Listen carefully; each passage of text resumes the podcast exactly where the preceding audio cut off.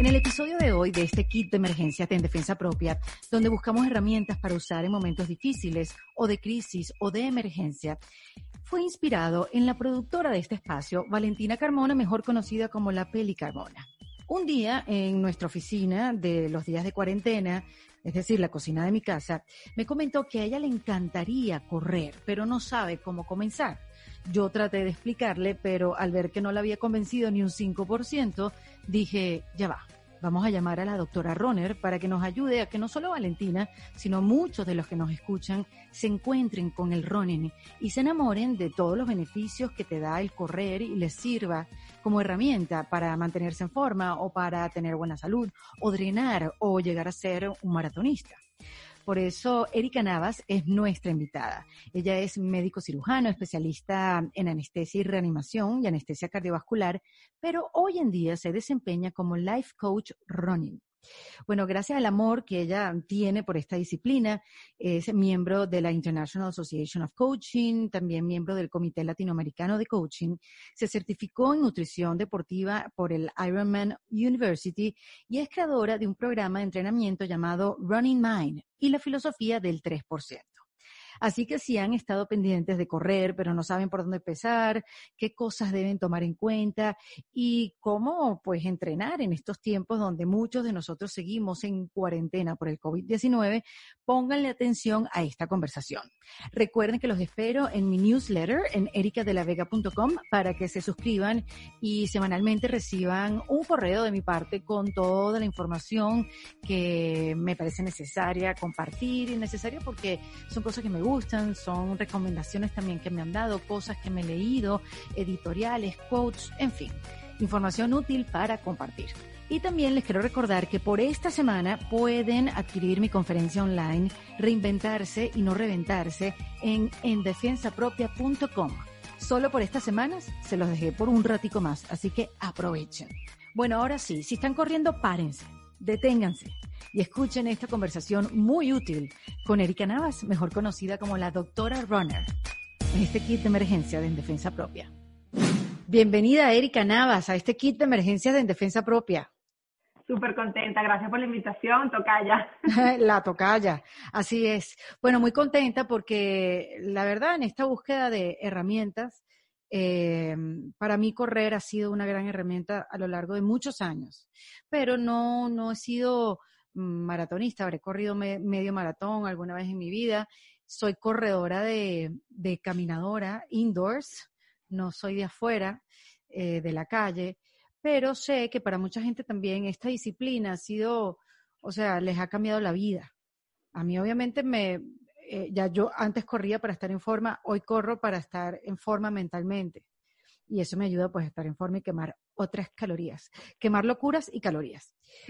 Pero sí sé de mucha gente que de repente tiene ciertas reservas con el correr y no lo han descubierto. Por eso quería hablar con una experta en la materia. Por eso estamos aquí, Erika. Bueno, muchas gracias por invitarme y es muy oportuno el comentario que haces porque eh, eh, literalmente el correr me cambió, a mí me cambió la vida. A mí me, desde que yo descubrí el running, la vida me cambió bueno, tal, tal punto de que, bueno, ahora me llaman doctora Runner, perdí mi nombre prácticamente y ahora este, me conocen como tal, ¿no?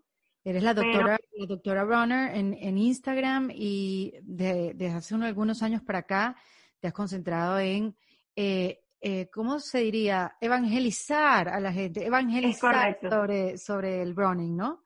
Y Tal cual. Conocerte un poco, bueno, yo no sabía, yo te conocí en una charla que me invitó a dar Vero Ruiz del Viso eh, sobre redes sociales. Estuve una parte, toda una tarde con sus estudiantes dando un poquito de lo que, bueno, yo también he aprendido, ahí te conocí, conocí tu proyecto y quería, bueno, quería saber, tú eres médico, tú eres anestesiólogo y, y en ese momento que te graduaste no habías descubierto todavía el running.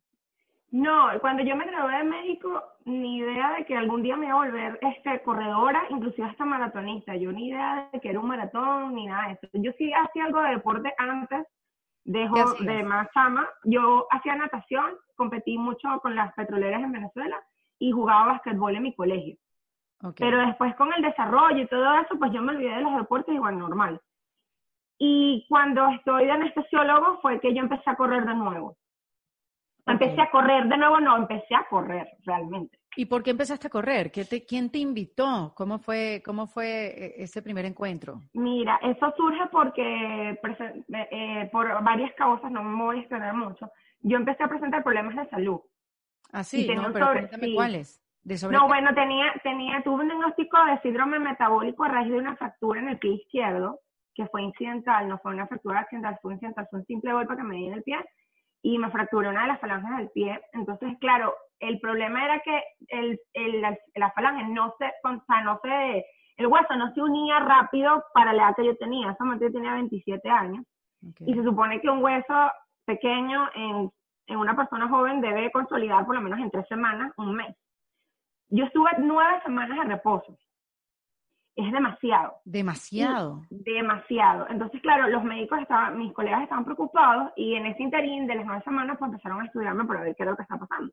Y encontraron síndrome metabólico, un poquito de descalcificación de los huesos, o sea, una serie de, problemas de salud que empezaron a, como dicen, a prender todas las alarmas y yo dije, o sea, yo tengo 27 años, ¿cómo voy a llegar yo a los 40? ¡Qué miedo! Sí, sí, entré como en un poquito de miedo. Yo tenía a mi hija pequeña en ese momento, ya tenía cuatro años. Cuando tú dices incidental, tú puedes explicarlo a los que no somos médicos, porque ustedes tienen su lenguaje. Ustedes se entienden entre ustedes. Bueno, incidental es que no fue, no fue algo, o sea, cuando ocurre accidentalmente es que tú te golpeas, te caes, te produces una lesión. Yo lo que hice fue eh, que fue como medio espontánea, por decirlo así. O sea, no hubo un una evento traumático delante o la causante de la fractura, que era más preocupante. Wow. entonces sí, entonces ese tipo de fracturas tienen orígenes que no son muy, muy positivos y alentadores. Entonces, claro, pensando en cosas mucho peores que el síndrome metabólico, empezaron a, a ver qué estaba pasando. Afortunadamente fue eso. Y ahí fue donde empecé con mi cambio de estilo de vida hacia la salud, a comer mejor, a hacer ejercicio y todo eso. Pero no fue hasta el 2013 cuando yo empecé a correr. Ajá. ¿Y cómo fue esa invitación? ¿Por qué empezaste a correr? ¿Por un novio? Mi tía. No, mi tía. ¿Así? Mi tío, mis tíos son, yo tengo, yo viví en Caracas con unos tíos residenciados mientras yo hacía posgrado. Y mis tíos eran, siempre han sido deportistas toda la vida. Y eh, mi tía me, me inscribía en una carrera de 5K en Caracas. ¿Así? ¿Sin tú haber empezado a correr? No, sin yo empezar a correr porque yo hacía bootcamp en Santa Paula todos los días casi y ya había bajado de peso, ya comía mejor, o sea, estaba súper enfocada en todo esto porque en ese momento salió Instagram, salió el boom de los influencers de la salud y todo el O sea, ya habías agarrado resistencia, ya... Sí, ya. Ya tenía, pero igualito estaba, estaba pasada de peso, o sea, en ese momento todavía tenía mucho que trabajar. Entonces, para poder, para en lo que se cree que uno puede de verdad empezar a correr, la gente muchas veces dice, no, pues no, no, no es necesario, ya entraremos en ese tema. Pero bueno, ella me escribe los 5K y yo los terminé y me sentí, bueno, pues. Beyoncé. bueno, divina, divina. ese tiempo, bueno, todavía estábamos, ese tiempo estábamos Sacha. Yo me sentía Sacha fina. ¿Corrías todos los días en esa época? Sí, es que, sí, es que yo no sabía nada de running. Yo no sabía nada, nada de running. O sea, ahora en este momento puedo decir que no sabía nada de running. Claro, pero, ¿qué hacías para saber o qué hacías para practicar? ¿Correr todos los días o dos veces por semana? No solamente correr, sino yo empecé a estudiar de running. O sea, empecé a buscar literatura acerca de running, de cómo se debe hacer mejor. Y ahí fue cuando empecé yo a estructurarme mi plan de entrenamiento yo solita y teniendo en cuenta qué ejercicios tenía que hacer para mejorar ciertas capacidades y todo eso, y logré correr mis primeros 10K bien sufridos, bien, bien sufridos, de verdad. A pesar de que, o sea, tenías menos de 30 años y que corrías todos los días, porque, oye, correr todos los días, así sea 5 kilómetros, te da cierta resistencia fuerte para, para poder soportar por lo menos un 10K. Sí, lo que pasa es que hay que, hay que entrenar ciertas áreas y, ah. y, y en la actualidad no se corre todos los días. Por eso que te digo que yo tuve que, ahorita, en este momento, yo te puedo decir que yo no sabía nada de running. O sea, yo era una completa ignorante del tema. Y bueno, así fue aprendiendo autodidacta y con una carrera que me iba mal, y otra que me iba mejor, y una que me iba mucho mejor, y la otra que me iba terrible, y así iba. Y fui dándole, dándole, dándole, hasta que yo digo, bueno, tiene que haber algo más emocionante que correr 10K. Exacto. Entonces ahí fue cuando dije, yo voy a correr el maratón CAF de Caracas. ¿Que son cuántos kilómetros? 42. 40, 42 kilómetros. Ok.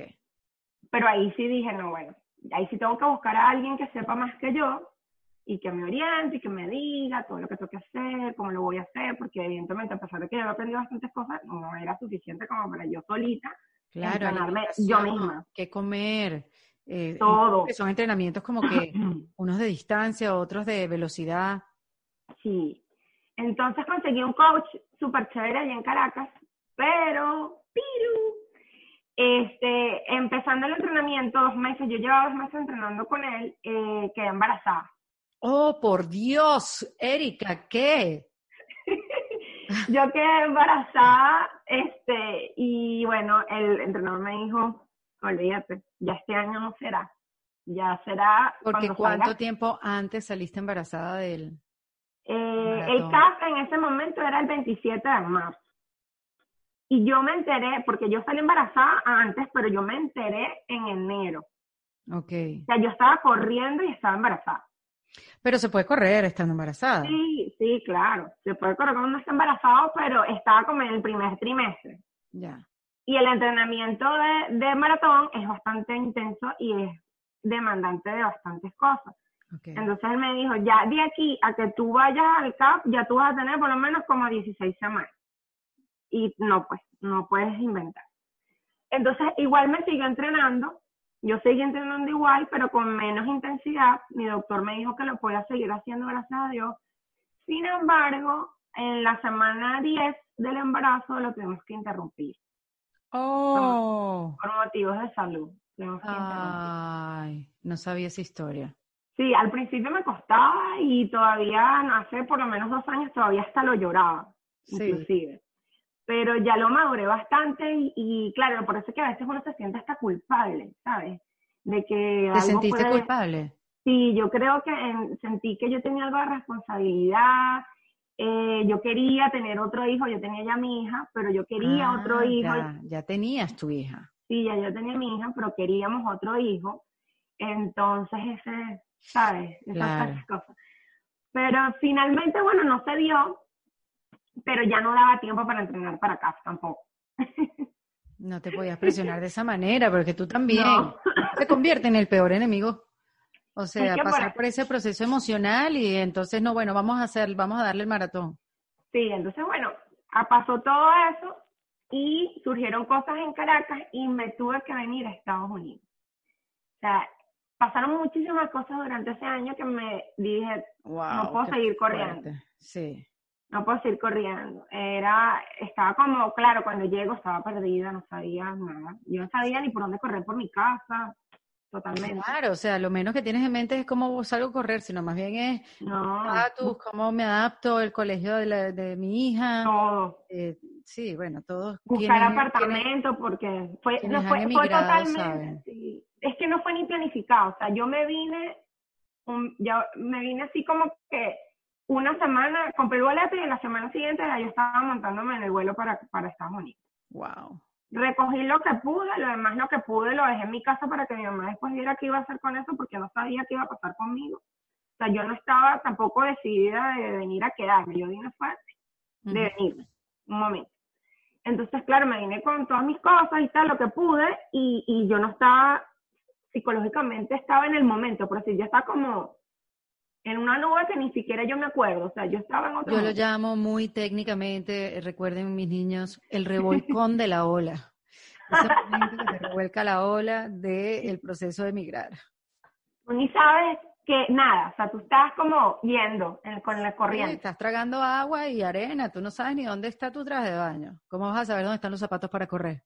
Yo creo que estaba, yo estaba en toples y no sabía. Exacto, obvio. Bueno, después sales completamente desnuda. Pero sí, por eso digo, el proceso de la ola es que este, que los primeros seis meses es que te revuelca la ola, te revuelque, tú no sabes y tragas agua, tragas no sabes dónde estás metida. Y después cuando sales a los seis meses, sales sin traje de baño. Y entonces Sí. empiezas a buscar el traje de baño mientras todo el mundo te ve desde la orilla, este, tratando de buscar el traje de baño. Es un momento de mucha vulnerabilidad, de, de, estar completamente desubicado. Y yo siempre, siempre pongo en mi proceso de migración y el mucho, el de, el de mucho, porque lo he hablado con muchos de los que hemos emigrado, pues eh, que sí, que nos sentimos de esa manera, como que te revuelca la ola y después que llegas a, a tierra firme, bueno, pues averiguar a ver a dónde es que empiezas la vida. Evidentemente yo busco un trabajo, empecé a organizarme y yo dije, bueno, ¿qué voy a hacer? O sea, en ese tiempo pasaron varios meses, ya habían pasado, no, creo que hasta más, hasta un año, un año y, y algo. Y entonces, ese proceso ya de organizarme, yo dije, yo tengo que volver a correr. Era parte de que yo me tenía que volver a organizar. Yo tengo que volver a correr, yo necesito volver a correr. Porque ya estaba como que, eso te iba a preguntar, o sea, si no te hacía falta, si no era una necesidad sí, como... lo necesitaba. O sea, yo estaba desesperada. Yo decía, bueno, ¿por dónde empiezo? ¿Cómo empiezo? Ajá. Entonces, claro, frente a donde yo trabajaba, yo empecé con una caminadora en un gimnasio que estaba frente de mi trabajo. Y yo me empecé a organizar mi rutina. Bueno, ojalá en el colegio, después en otro gimnasio, pues. Y con propina logré reunir dinero para inscribirme en el, prim en el primer evento deportivo que es Estados Unidos.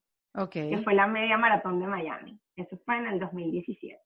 Okay. Y yo contenta porque al fin voy a correr otra, otra carrera, que fin y tal. Entonces me preparé, pero me preparé con muy poquito tiempo de anticipación. Este, pero bueno, el cuerpo, gracias a Dios, respondió bastante bien y en ocho semanas logré terminar los 21 kilómetros en uno de mis mejores tiempos. ¡Wow! Sí. Entonces yo estaba súper contenta y ahí fue cuando volvió todo esto a mí, esa emoción, esa energía que yo tenía antes y dije, ahora sí es el momento de correr el maratón. Okay. Pero entonces empecé mi proceso como corredora a buscar coach y a buscar gente que me ayudara a evaluar presupuestos, zapatos, ese tipo de cosas, para yo poder tener un buen desempeño en el maratón de Miami. Un año antes decidí eso y empecé con el proceso un año antes, porque era mi primer maratón. O sea, no era, yo había corrido antes carreras, pero el maratón es otra cosa. Uh -huh. Y como es algo desconocido, uno tiene que hacer tratar de no de no hacerlo no, bueno, mal. sí, y porque también si no lo haces si no lo haces bien puedes terminar lesionada para siempre. Sí, ese es el tema, era mi temor, yo decía, bueno, si yo lo hago todo improvisado y todo mal, me puedo hacer daño, y uh -huh. yo quiero correr hasta viejita. Entonces, bueno, en este proceso encontré una coach aquí en Plantation, pero no me, no me pude entrenar con ella, y luego conseguí otro coach que fue con el que yo me quedé, y con el que me llevó hasta la meta, por decirlo así, y con el que de verdad estoy súper agradecida porque tuvimos un tremendo, un tremendo, hizo un tremendo trabajo conmigo, este, logró que la terminara enterita, como dice él, no en el, el PR que, que la gente normalmente diría, oye, pero, pero lo terminé súper bien, en el mejor personal record. Ok, perfecto. Sí, entonces, este, porque bueno, yo soy un corredor no competitivo. Yo no soy de esos corredores que andan muy pendientes de los PR. Ahora, últimamente sí, pero a mi modo, por decirlo así. Yo soy corredora de corazón, de sensaciones, de sentimiento, de mente, de espíritu, ¿no? Entonces, claro, siempre he tenido eso desde antes y trato de conservarlo. Y él lo entendió. Okay. Eso es lo que me gustó de ese coach, que él lo entendió. Y lo supo manejar, porque no todos los, los, corredores son así, hay muchos tipos de corredores. Y bueno, evidentemente después de ahí fue cuando yo dije, ajá, ya me organicé, ya empecé a correr, todo bien, ajá, todo bueno. Y después dije, ahora tengo que ver qué voy a hacer con mi vida, con mi vida, yo como Erika, qué voy a hacer con mi vida. Y fue cuando encontré una, una certificación de Life Coach Practitioner pero fue una propaganda que me entró en el teléfono este, y yo decidí llamar para preguntar qué era eso, porque es que yo ni, ni, yo ni tenía ni idea que era un, un life coach practitioner, jamás en mi vida, yo nunca había escuchado. Yo no tenía ni idea ni quién era Tony Robbins, na, nada, nada de eso. Yo, no yo había entrado, en, sí, en ese mundo, no habías tenido contacto. Yo estaba en mi mundo de mi medicina y después de la inmigración y yo ni pendiente de nada de esas cosas que estaban ocurriendo en el mundo, ¿no? Porque claro, claro. Estaba gestándose en el mundo. Y eh, yo dije, bueno, cuando pregunto la información, eh, primero no tenía el dinero. Para empezar, no tenía el dinero, pero fue tanta la conexión con el, con el tema como tal y con las personas con las que yo me, me encontré en ese momento. Ellos me dieron la oportunidad y es una historia bien bonita porque yo llegué el día, el primer día de clase sin la plata. Y ellos igualito me recibieron, pero me senté en el, en el escritorio que estaba al lado de la puerta. yo pedí, yo pedí loans, yo pedí eh, préstamos a los amigos, todo, y no, no se me daba, no se me daba, no se me daba, pero había algo que me decía que yo tenía que hacer esa certificación.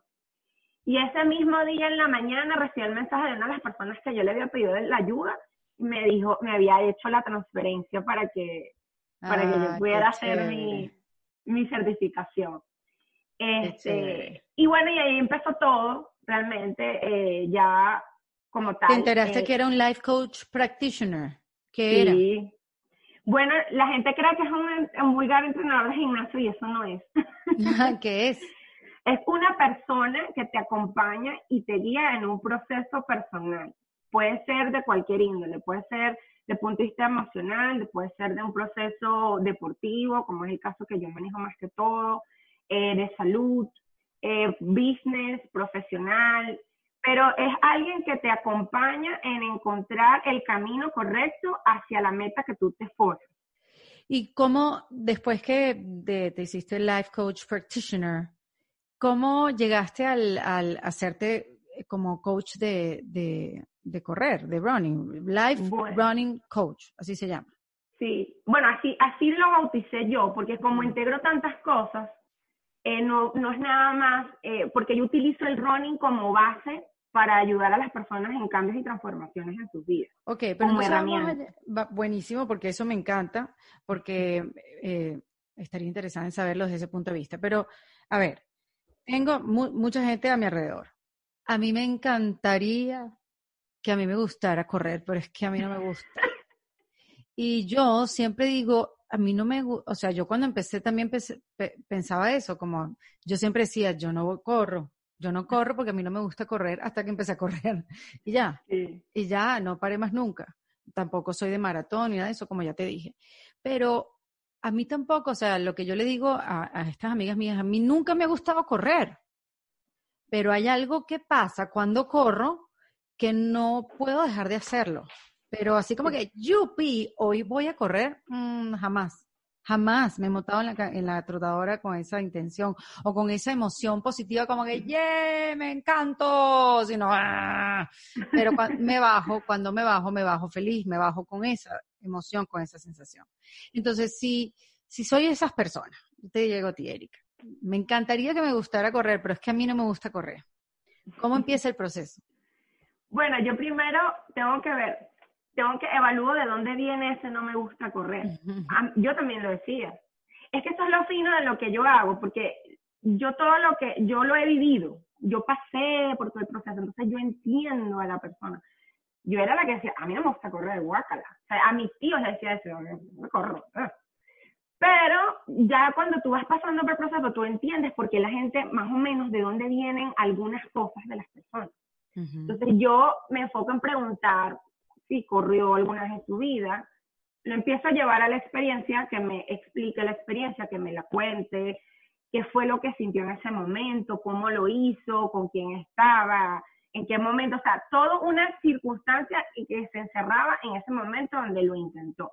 Hay gente que lo ha intentado muchas veces porque quiere saber, como dices tú, quiere saber qué es lo que todos nosotros decimos que es tan fantástico y tan bueno. Entonces dicen, tiene que haber algo tan bueno que yo lo tengo que descubrir. Entonces, obviamente lo intentan muchas veces, pero a lo mejor no lo intentan y de otra manera distinta, sino que lo intentan siempre con la misma forma.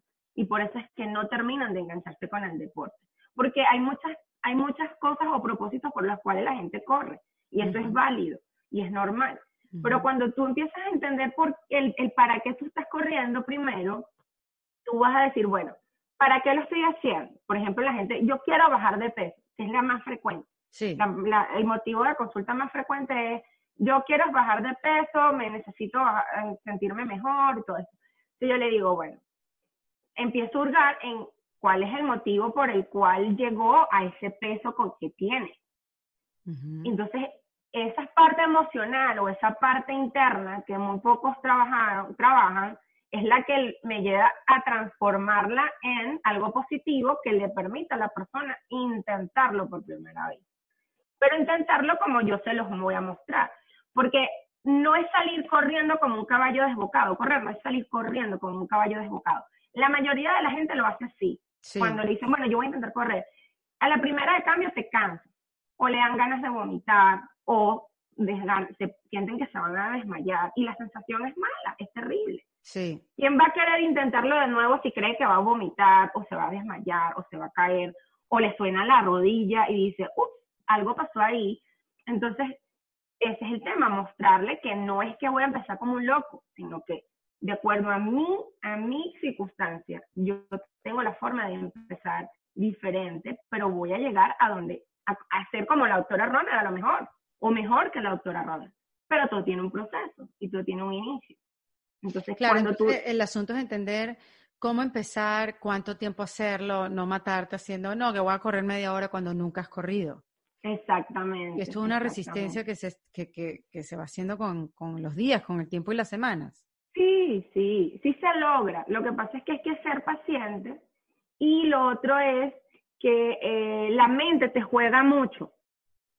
La mente, no, como tú lo estás sacando de su zona de confort, de que mucha gente me ha dicho, ah, es que a mí no me gusta sudar. Esa es otra. Sí, sí. Entonces, claro, cuando tienen ese tipo de cosas en la cabeza, entonces tú dices, ajá, vas a correr, y entonces ah, o sea, tienes la mentalidad que no quiero sudar, entonces no quiero correr, tú vas a sudar. Una. O, uy, me puedo dañar una rodilla, estoy tengo mucho peso. Entonces, que la mente empieza a mandar señales. Bueno, porque también el, correr también tiene muchas, muchos prejuicios, ¿no? Que si se te dañan las rodillas, ¿no? Que, que porque haces eso, no, porque eso te pone flácida. Eso me lo han dicho varias veces. Que te pone flácida, eh, eso, que te destruye las rodillas y que, bueno, un día para otro vas a tener que dejarlo. Entonces, claro, con esa cantidad de prejuicios, obviamente eh, empiezas con tus dudas, ¿no? Claro, entonces, claro, te llenas tú, ah, inclusive la misma gente se llena, no necesita hablar con alguien para llenarse de esas ideas en la cabeza, sino que como son cosas que vienen de arraigadas de hace muchos años, y que bueno, ese es un proceso de evangelización que tenemos ahorita, de tratar de humanizar y de que la gente entienda que el running no es nada más correr maratones o, o hacer un tiempo determinado en alguna carrera, sino es los beneficios tanto de salud mental y de salud física que te da y la parte emocional que también te ayuda, entonces la, la visión es diferente, porque tú tienes derecho a ser el corredor que tú quieras ser. Todo depende de ti. Si tú quieres, obviamente, correr un maratón, bueno, es otro tema. No, porque puede ser que no lo quieras hacer al principio, pero después te enfiebres tanto que si quieres hacerlo. Eso es lo que me pasó a mí. ¿Cuántas has hecho? Mira, en Estados Unidos, te voy a hablar nada más de los maratones. He hecho cinco maratones. Eh, dos presenciales que llaman presenciales de que bajas y organizado como era antes. Y, no mentira, tres, tres presenciales y dos virtuales. Ya yo estaba acariciando la, ¿Cómo dos virtuales? Virtuales que ya no, que no es como antes que ibas a un sitio, ellos te diseñaban la ruta, te daban todo, sino que simplemente tú corres la distancia que, que es en una ruta que tú mismo te diseñas tu mm. logística la haces tú y tú compruebas tu data con un, dispositivo electrónico, ellos la verifican y te mandan tu medalla y, tu, y tus cositas. Ah, y ya. Ah, no sabía de esa modalidad. Eso ya tiene tiempo, pero con este boom que hay ahora de la, del COVID-19, pues ya eso ahora, ¡pum! Eso fue una explosión de carreras virtuales que no te imaginas. A mí me llegan publicidades de esas cosas todos los días al Instagram. Pero espérate un momento, doctora Roner, la gente está corriendo en la sala de su casa. También. Ha Yo habido tengo una amiga que hace 10 kilómetros en la sala de su casa, de su apartamento. Sí. sí, hay mucha gente que ha hecho eso. Pero estuve hablando con un experto, coach en España, justamente de que tiene que tener cuidado con eso. ¿Por qué?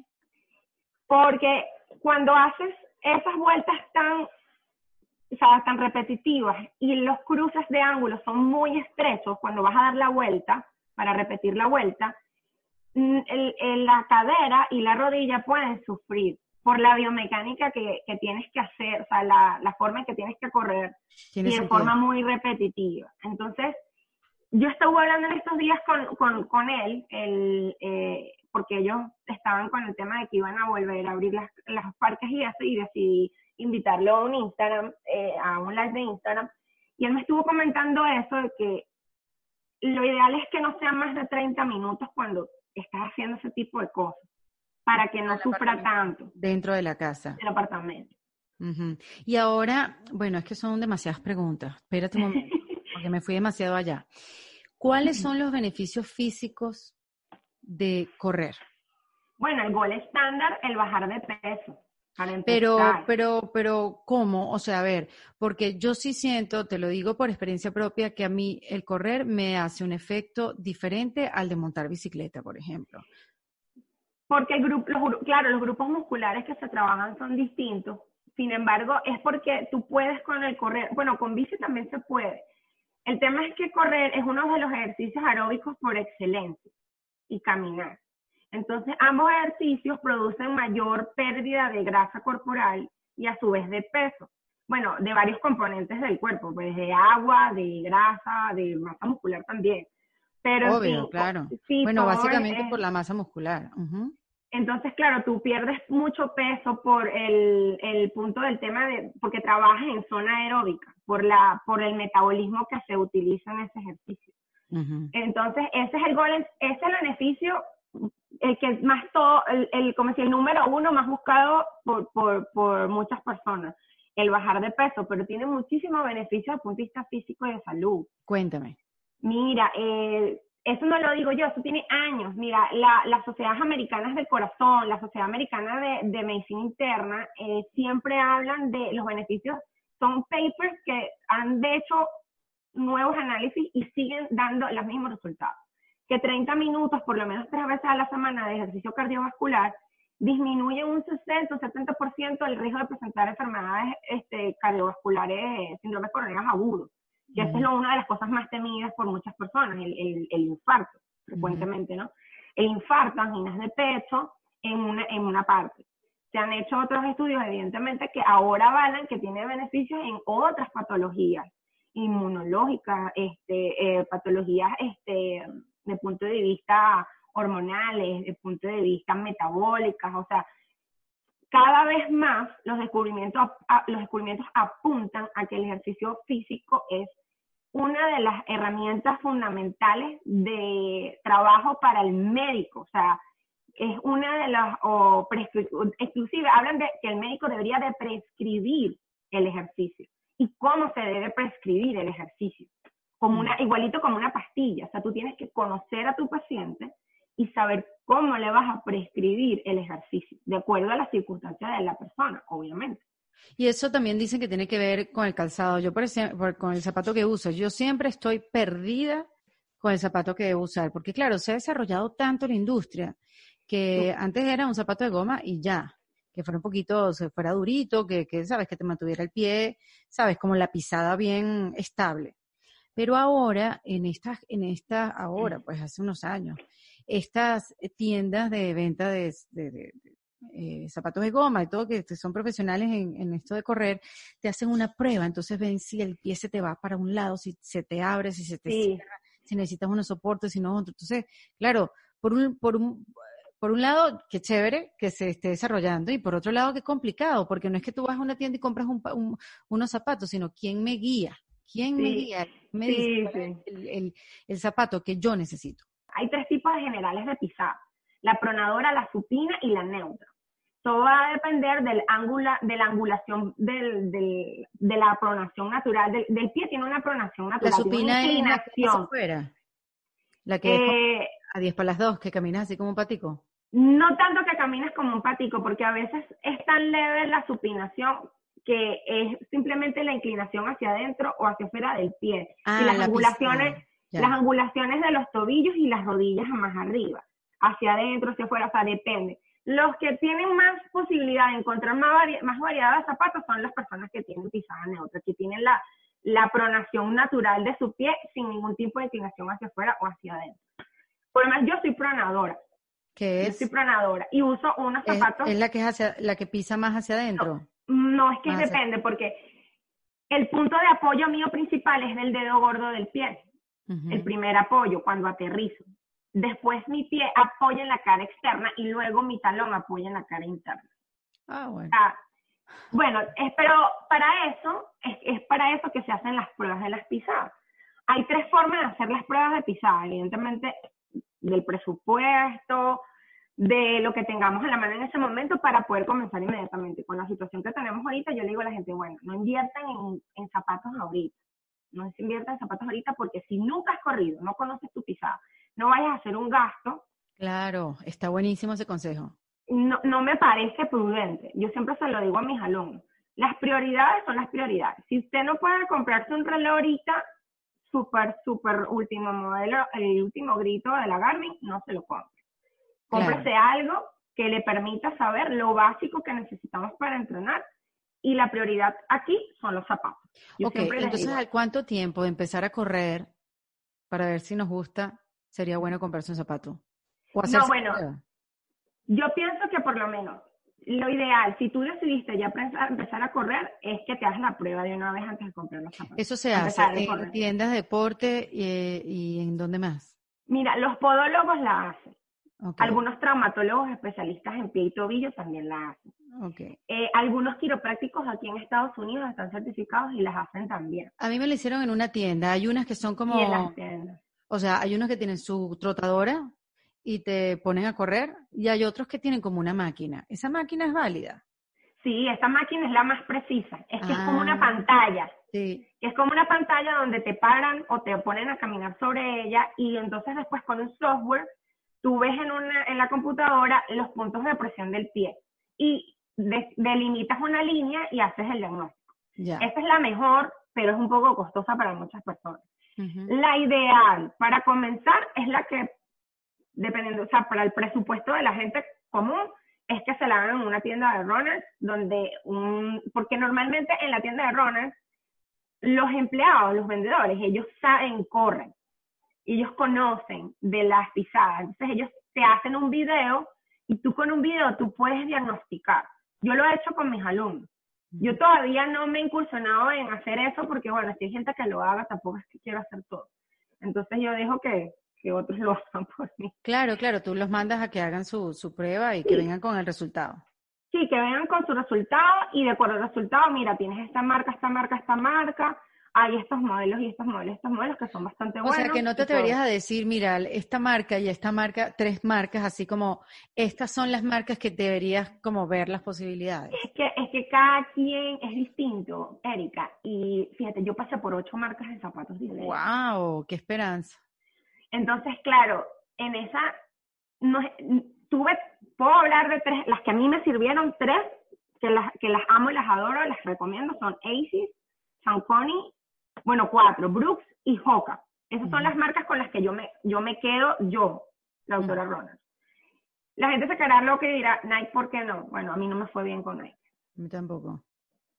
A mí no me bien con Nike. Hay gente que es fanática, fanática de Nike y de los nuevos modelos que están saliendo muchísimo más.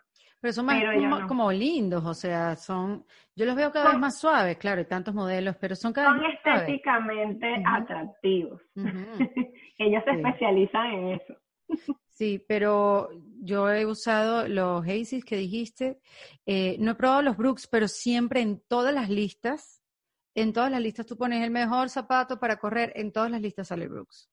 Es muy bueno, de verdad que es muy bueno. El zapato Brooks, yo usé dos pares de Brooks, me fue muy, muy bien. ¿Y es cierto que los zapatos se vencen o eso es una cosa comercial? Eso es como un caucho de carro. Ah, ¿en serio? sí, tú sabes que después de cierto tiempo tú tienes que rotar los cauchos de ciertas kilometrajes. Igual los zapatos, zapatos se tienen que rotar, se tienen que cambiar. Mientras más kilometrajes le das, obviamente más rápido los tienes que cambiar. Mientras más entrenas con ellos, más. Entonces, que en estos días tuve una controversia en un post justamente por eso, porque mis posts son dirigidos a gente que está comenzando o que tiene poco tiempo o que está empezando a darle como más fuerte. Y yo hablé de el promedio de kilómetros que debe tener un zapato de correr para ese tipo de personas, que lo recomendable es entre 380 a 400 kilómetros. Ok. Eh, y la persona me dijo, ay, pero eso es mucho, es muy poquito, es muy poquito, me dijo. Y yo le dije, bueno, pues es que la gente que yo, ahí depende. Y eso es lo que recomiendan las marcas de zapatos. O sea, no es una recomendación que yo me inventé esa es la recomendación que dan las marcas de zapatos de correr. E inclusive las mismas marcas de zapatos te recomiendan tener otro par adicional para rotarlo, para alargar la vida de tus zapatos. y te dan recomendaciones de limpieza y de mantenimiento de los zapatos. O sea que, para que, oye, cuides tu inversión, porque es una inversión. Al final del día es una inversión. ¿No? ¿Y la diferencia, Erika, entre correr en tu trotadora y correr afuera? Es bastante grande. Es ah, bastante grande porque sí, porque bueno, es depende de tu objetivo. Por lo menos el tuyo hasta ahora está bien porque tú no tienes objetivos competitivos como tal y lo que y tú eres capaz de mantenerte dentro de la caminadora sin que eso te afecte de punto de vista mental mucho. Pero hay gente que no, no tolera caminar, eh, correr en la caminadora por un tema de que se sienten encerrados. Sí, que se fastidia mucho. Se fastidia muy rápido. Entonces, ellos prefieren salir a correr afuera. Entonces, la diferencia, primero el terreno, para empezar. El terreno, el, el impacto del, del terreno en tus rodillas es totalmente distinto. Hay caminadoras ahorita que son súper avanzadas y súper modernas que te emulan las rutas de las maratones y todo, y te hacen las inclinaciones, o sea, te mueven la caminadora según la inclinación de la ruta que tú escogiste. ¡Wow! Y te ponen inclusive algunas algunas han sido capaces de diseñar algunas compañías cierta forma de que puedas amortiguar medio allí los terrenos, para tratar de emularte hasta el terreno. Pero obviamente la, la, la, parte que no pueden emular es las condiciones climatológicas, es lo único que ellos no pueden emular.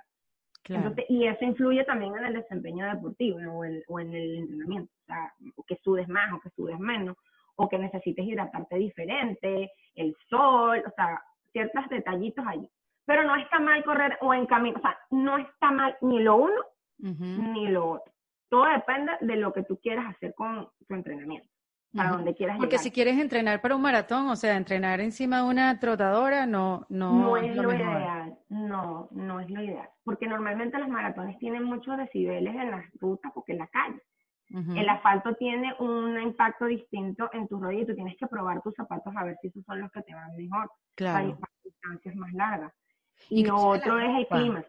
Y dicen que ropa, la, ropa que hay que probarla para los maratones porque 5 kilómetros obviamente no es igual que 42 y en 5 kilómetros de repente un, ¿sabes? Un, bra de estos de deporte no te hace daño, pero al kilómetro 12 sí el roce te puede estar haciendo daño. Te lesiona, te lesiona la piel, te provoca ampollas. Bueno, yo tengo una, yo tengo una cicatriz ya, porque tanto el roce pues ya la tengo y yo vivo feliz con ella este, es una cicatriz que tengo en el borde debajo de, mi, de, mi, de mis mamas, por la liga, bueno, de mi seno, por la liga, por la liga de la Lola.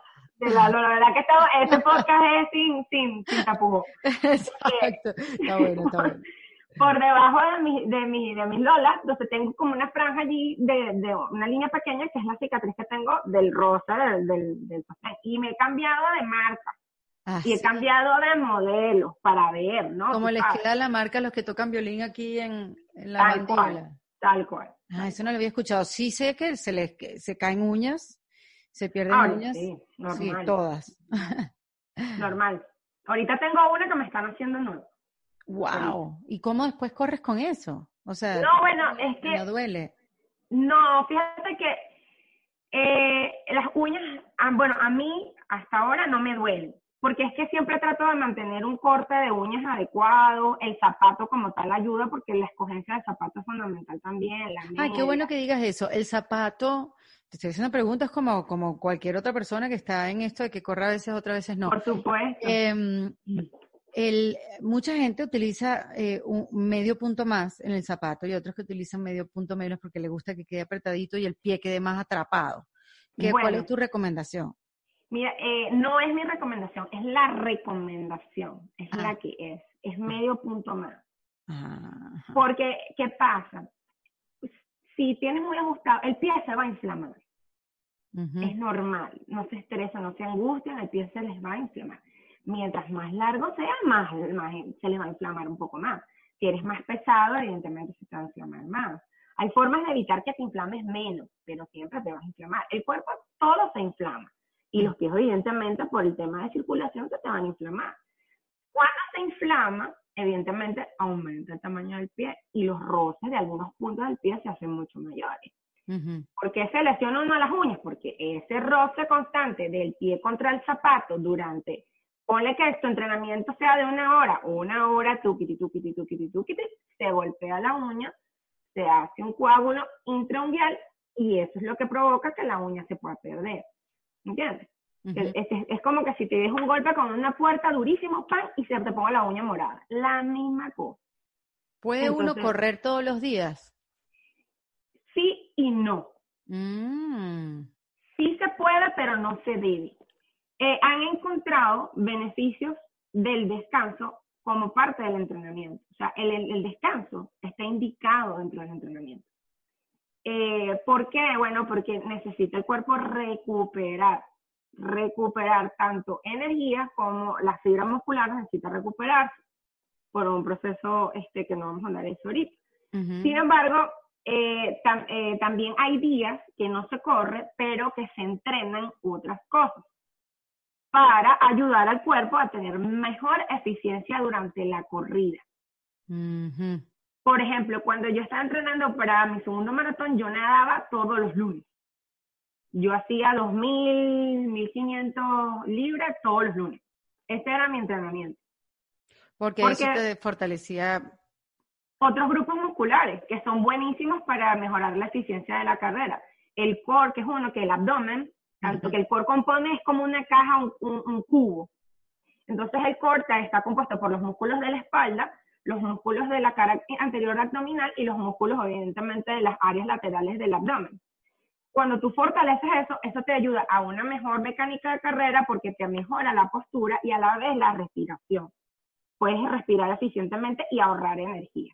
O sea, tiene varias cositas. Y que evidentemente relaja los músculos, produce este, un estado, descansas la mente del entrenamiento. O sea, es un, también un descanso mental de que tengo que cumplir tantos kilómetros, de que tengo que hacer esto, entonces tú, ah, ese día mi día libre, o caminas, o haces natación, haces bicicleta, haces yoga, meditas. Entonces, porque los entrenamientos a veces se vuelven cansones.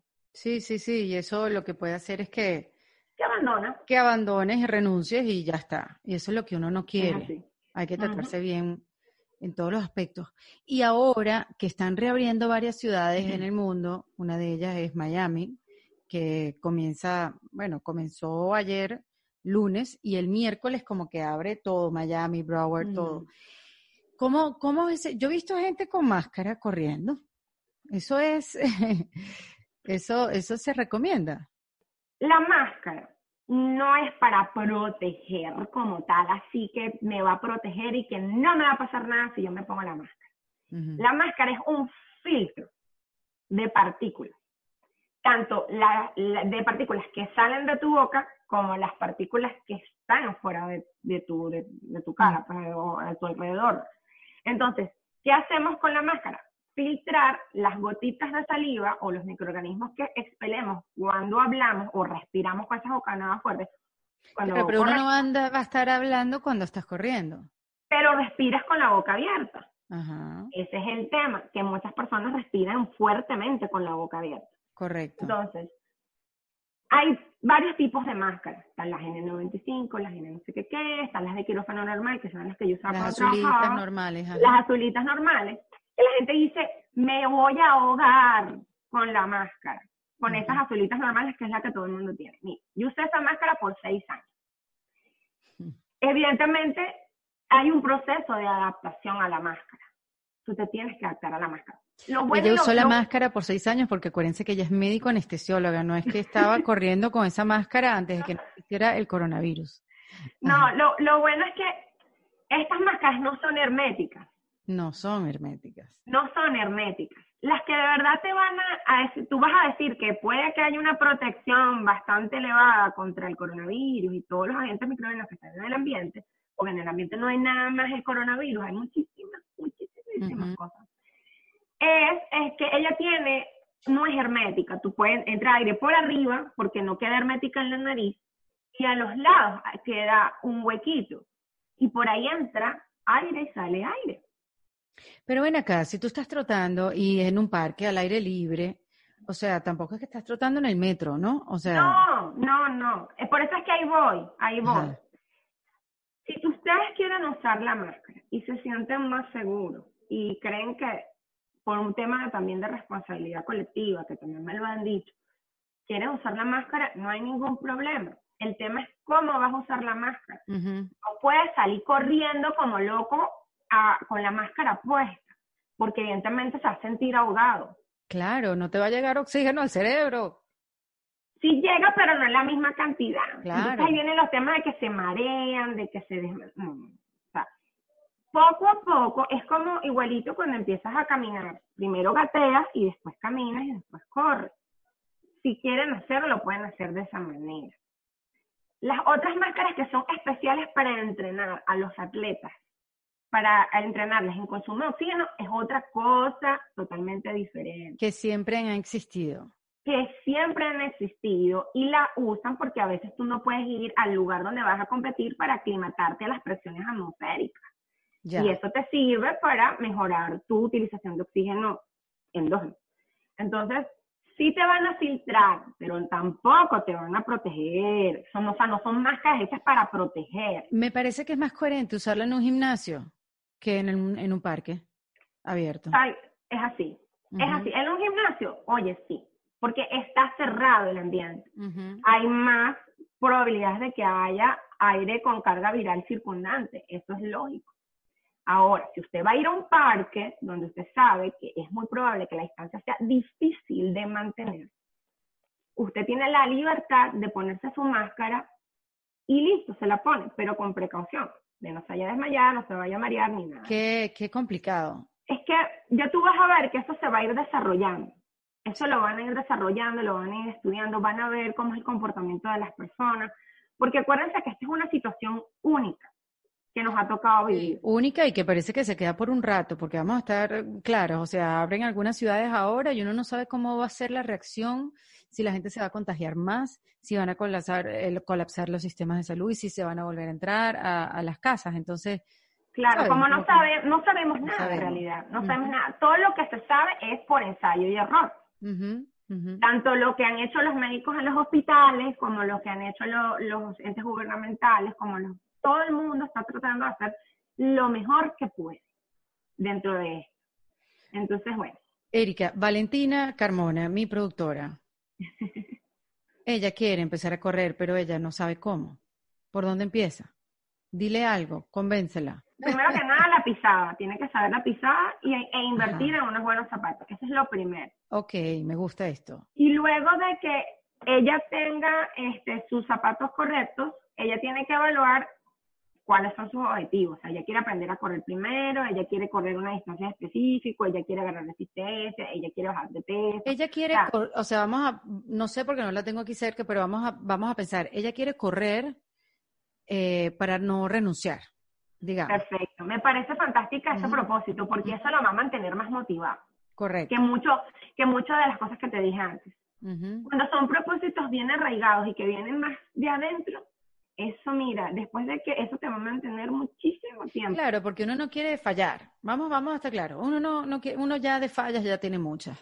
O sea, no quieres ir acumulando eh, fallas, sino medallas. Entonces, vamos a proponerle correr, este, pero para que no abandone, para que no renuncie a mitad de camino. Bueno, puede, pueden pasar, eso, a eso lo pueden encontrar inclusive en, en, la enciclopedia de Google. este, pero la, el doctor Google, la doctora Ronald y el doctor Google. No, pero, pero hay una metodología muy, aparte de la mía, hay una metodología muy sencilla que es la de correr, caminar, correr. Ah, sí, es verdad que la, que la, que la, la popularizó, bueno, no la popularizó, la, la hizo popular, este, porque es su parte de su invención, eh, Jeff Galloway, se llama método Galloway. Y es una forma como que progresivamente empezar a correr y, e ir agarrando la destreza tanto de la parte biomecánica como de la resistencia y la base cardiovascular en forma un poquito más amigable.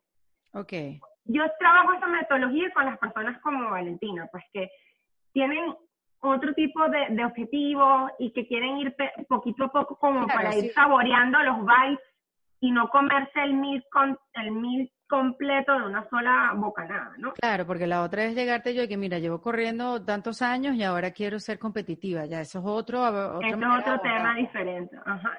tú abordas al atleta totalmente diferente. Por eso es que yo converso con la persona primero y veo cómo es, le pregunto sobre sus hijos, sobre su esposo, eh, que trabaja, o sea, y me meto mucho en la parte personal para yo, para verme el panorama de dónde me voy a enfrentar y qué es lo que yo le puedo ofrecer a la persona.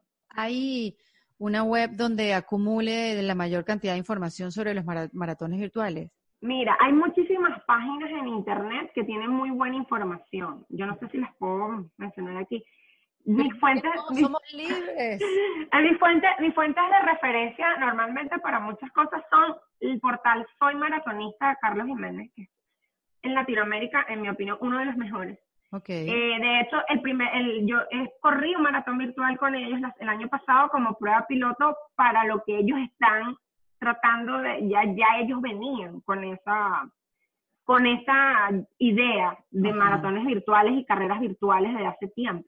Entonces hicimos una prueba piloto el año pasado donde corrimos en cinco ciudades diferentes. Yo fui, eh, aquí en Miami fuimos dos nada más y fui la única mujer. Mm. Y en Caracas hubo o sea, gente que, que, que, sentía que estaba preparada y que son como maratonistas de ya de, de, de larga data y reconocidos en Venezuela, pues armamos un grupo para ver qué tal funcionaba el sistema virtual. Es por eso que, bueno, yo recomiendo, ellos tienen muy buenos artículos, inclusive tienen planes de entrenamiento, tienen consejos para comenzar a correr y todo. Recuerden que estos maratones virtuales lo dijimos al principio de la, lo explicó Erika al principio de la conversación, te dan una ruta y tú, o sea, te dan como... no, ellos simplemente te dicen la distancia y con cuánto tiempo lo tienes que terminar. O sea, hay un tiempo límite para terminarlo. Y tú diseñas tu ruta, tu hidratación y cómo tú vas a terminarlo. Tú diseñas todo prácticamente. te conectas a una aplicación que ellos te, dan. Te conectas, al reloj, eh, con el reloj a una aplicación porque cada, cada, cada evento tiene una, es una compañía que tiene alianzas comerciales con Y ese reloj que, que, me mostraste es el, el Garmin. Sí, este es el Garmin Fenix 5. Ok. Entonces, ellos, tú conectas eso y ellos descargan automáticamente la data, les llega a ellos por GPS y ellos inclusive te ponen una tabla de un, un dashboard donde el puesto tuyo, el tiempo, todo. Oye, pues qué chévere, Erika. Súper, súper bien a que nos hayas hablado de, de el correr eh, y, y, bueno, todos esos efectos, efectos positivos que, que, tiene en las personas que lo hacemos y, y además, bueno, todas las personas que quieran hacerlo, ya tener una guía por dónde empezar, porque yo creo que ese es el, el punto. Quiero, pero no sé por dónde empezar. Y en esa excusa podemos vivir años sin, sin activarnos. Entonces, bueno, aquellas personas que estén interesadas en empezar un plan, sea de principiante, sea un poquito más de experto, ¿se conectan contigo a través del el Instagram o tienes otra manera? Bueno, eh, mucha gente se ha conectado conmigo a través de, del Instagram, arroba doctora Runner, me escriben un DM. Arroba doctora Runner, ajá. Sí, D-O-C-T-O-R-A Runner. eh, y yo siempre estoy pendiente porque a mí me gusta que la gente se sienta atendida. O sea, que la red social no es nada más para yo exponer lo que yo sé y yo como que decir todo lo que yo sé y ya, no. Es para conectarnos, para conocernos, para ir un poquito más allá de la pantalla. Entonces, por eso es que yo siempre estoy pendiente. Y hay muchísima información allí, hay muchísima información. Hay mucha gente que sin haber pasado por mis manos, entre comillas, de personal, personal, han logrado correr ya mm, carreras y medios maratones con lo que yo les enseño en mi cuenta. Y ahí también pueden ver, eh, bueno, cómo fue tu evolución, cómo cambió tu cuerpo. Sí, porque ahí está desde que la cuenta era privada. O sea, yo ahí, como dicen, no ocultaremos nada. Así es, así es. Está desde que yo estaba en Caracas y tenía mis navidades, todo está allí. No hay nada que esconder. Hasta el día de hoy. Mira, Erika, y otra cosa que te quería preguntar, que le pregunto a todas las, expertas, a todos los que pasan por acá en este kit de emergencias, ¿cuál es esa herramienta que debería meter en este kit para utilizarlo en momentos de crisis, en momentos de coronavirus o en otro tipo de momentos que nos toque vivir más adelante? Bueno, bueno, bueno. Eh, una, eh, ser resilientes. Meter la resiliencia en ese kit metan la resiliencia en este kit. A mí me ha tocado hacer eso muchísimas, muchísimas veces. ¿Qué es resiliencia, Erika? De cosas adversas poder sacar lo positivo y utilizarlo para poder hacer cosas positivas. Ok. Eh, no, no es fácil, no es que, ay, bueno, yo voy a ser resiliente y, ay, chévere, no, no es fácil. Sin embargo, respira y piensa, ¿qué puedo sacar yo de esto que me está pasando? Y cuando tú piensas en eso, tú puedes ver que la mente se te abre un poquito y empiezas a ver las oportunidades dentro de cosas que nunca te imaginaste que las vas a ver. Erika Navas, la doctora Runner, aquí en este kit de emergencias de En Defensa Propia. Esto fue En Defensa Propia, producido por Valentina Carmona y editado por Andrés Morantes, con música original de Para Rayos Estudios. Recuerden suscribirse y recomendar el podcast. Yo soy Erika de la Vega y nos escuchamos en un nuevo episodio. Hasta luego. ¿Estás listo para convertir tus mejores ideas en un negocio en línea exitoso? Te presentamos Shopify. Tal vez no lo sabías, pero nuestro podcast More Than Mamis es un negocio y lo empezamos por supuesto para desahogarnos y hablar sobre la maternidad, no para convertirnos en expertas de ventas y del e-commerce. Así que sí, necesitábamos ayuda para vender nuestro merch y poner en marcha nuestra tienda. ¿Y cómo suena con Shopify?